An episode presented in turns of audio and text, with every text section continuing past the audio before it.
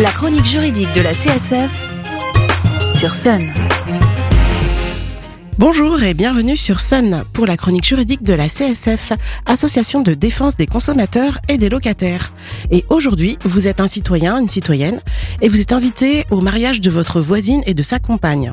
Pendant la cérémonie, elles ont évoqué avec émotion leur joie de pouvoir se marier en France, et vous vous êtes souvenu qu'effectivement, il n'y a pas si longtemps, à l'échelle de l'histoire, elles ne pouvaient pas se marier légalement, mais uniquement se paxer. Si elles peuvent se marier aujourd'hui, c'est parce que le 23 avril 2013, le Parlement français a adopté définitivement une loi, non, la loi, autorisant le mariage homosexuel. Loi qui avait été promise par le président de l'époque, François Hollande. Et donc nous voilà, un peu plus de dix ans plus tard, et il est l'heure du bilan.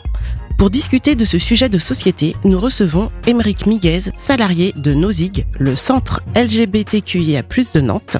Ce nom vous parle sûrement car nous les avons déjà reçus il y a 15 jours pour nous parler de la journée du souvenir trans. Bonjour Émeric. Bonjour. Merci de vous joindre à nous ce matin pour tenter de faire un bilan de la loi du mariage pour tous et toutes, dix ans après.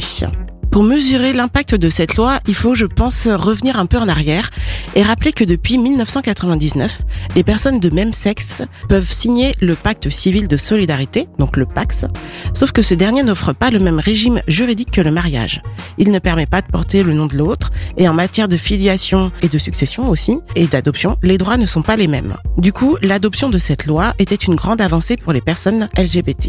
On se souvient que c'est après des mois de discussions à l'Assemblée nationale et au Sénat euh, de manifestations aussi pour et contre cette loi dans les rues. Il y a eu des débats houleux. Donc c'est au terme de tout ça que le texte a été adopté. La loi aussi appelée loi Taubira, du nom de la ministre de la Justice et garde des Sceaux de l'époque, donc Christiane Taubira, qui était une grande défendresse de ce projet.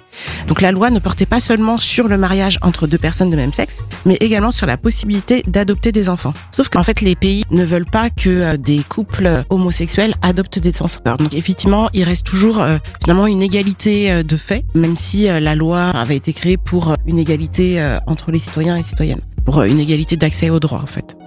On repense à la très forte mobilisation aussi qu'il y avait eu contre ce projet de loi, notamment avec des arguments religieux qui n'avaient rien à voir avec la loi, hein, qui est, comme je viens de le dire, une loi d'égalité et de droit pour tous les citoyens et citoyennes. Est-ce que cette opposition est toujours aussi active dix ans après?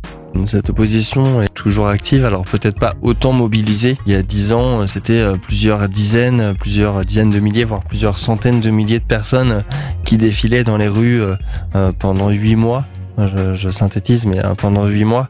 Euh, Aujourd'hui, il se manifeste autrement. Il continue à faire du lobbying, il continue à dégrader euh, nos locaux, que ce soit à Nantes, mais dans plein d'autres euh, villes. Je pense à Tours, où euh, le centre LGBTQIA+ de Tours a reçu une bouteille explosive.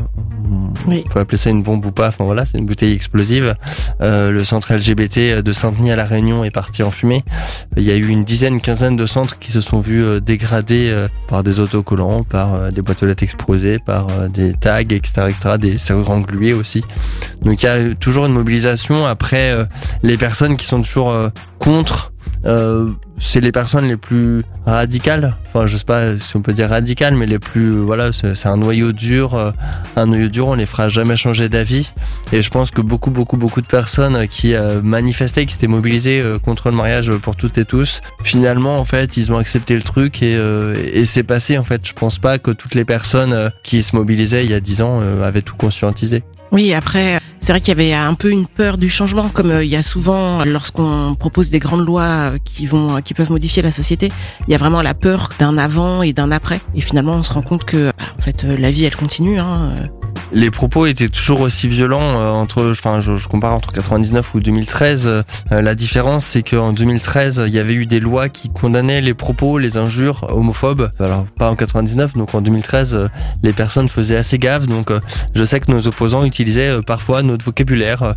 Au lieu de parler de couple, parlaient de duo, euh, parlaient de, enfin voilà, ils utilisaient un vocabulaire qui ne pouvait qui était difficile de tomber sous la loi. Donc, de la répréhension pénale, oui. de l'amende ou de bah c'est ça, c'est pénalement répréhensible, c'est plusieurs dizaines de milliers d'euros et ça peut aller jusqu'à un an de prison, hein, une, injure à caractère homophobe. Faut pas oublier ça.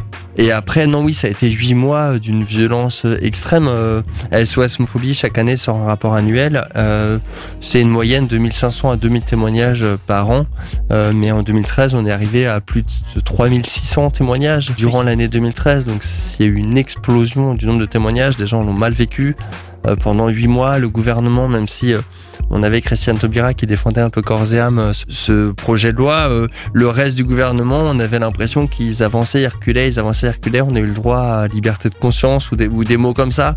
On a l'impression qu'on n'était pas complètement soutenu et qu'au même moment où il y avait une mobilisation en France, ben il y avait trois pays qui légalisaient ou quatre pays, enfin plusieurs pays légalisaient le mariage aux couples de personnes de même sexe. Sans autant de débats en plus. Sans autant de débats, ouais. Et, la euh, mobilisation était extrêmement importante. Euh, ouais.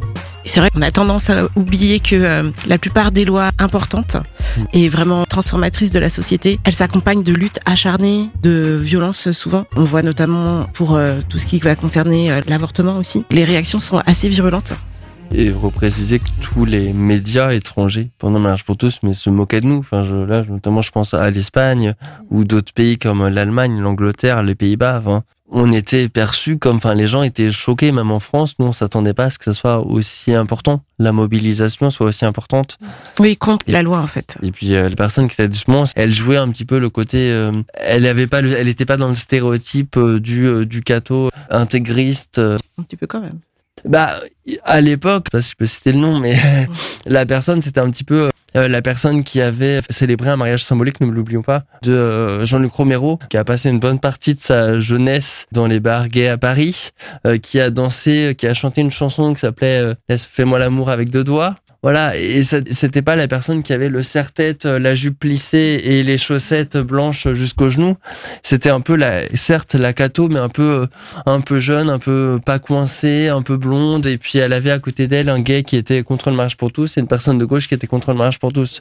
Et c'est ça qui a libéré la parole. Les gens se sont dit, ah ben en fait, elle est pas si catégorique, elle est pas intégriste, elle est pas, voilà. Et du coup, elle est un peu comme nous.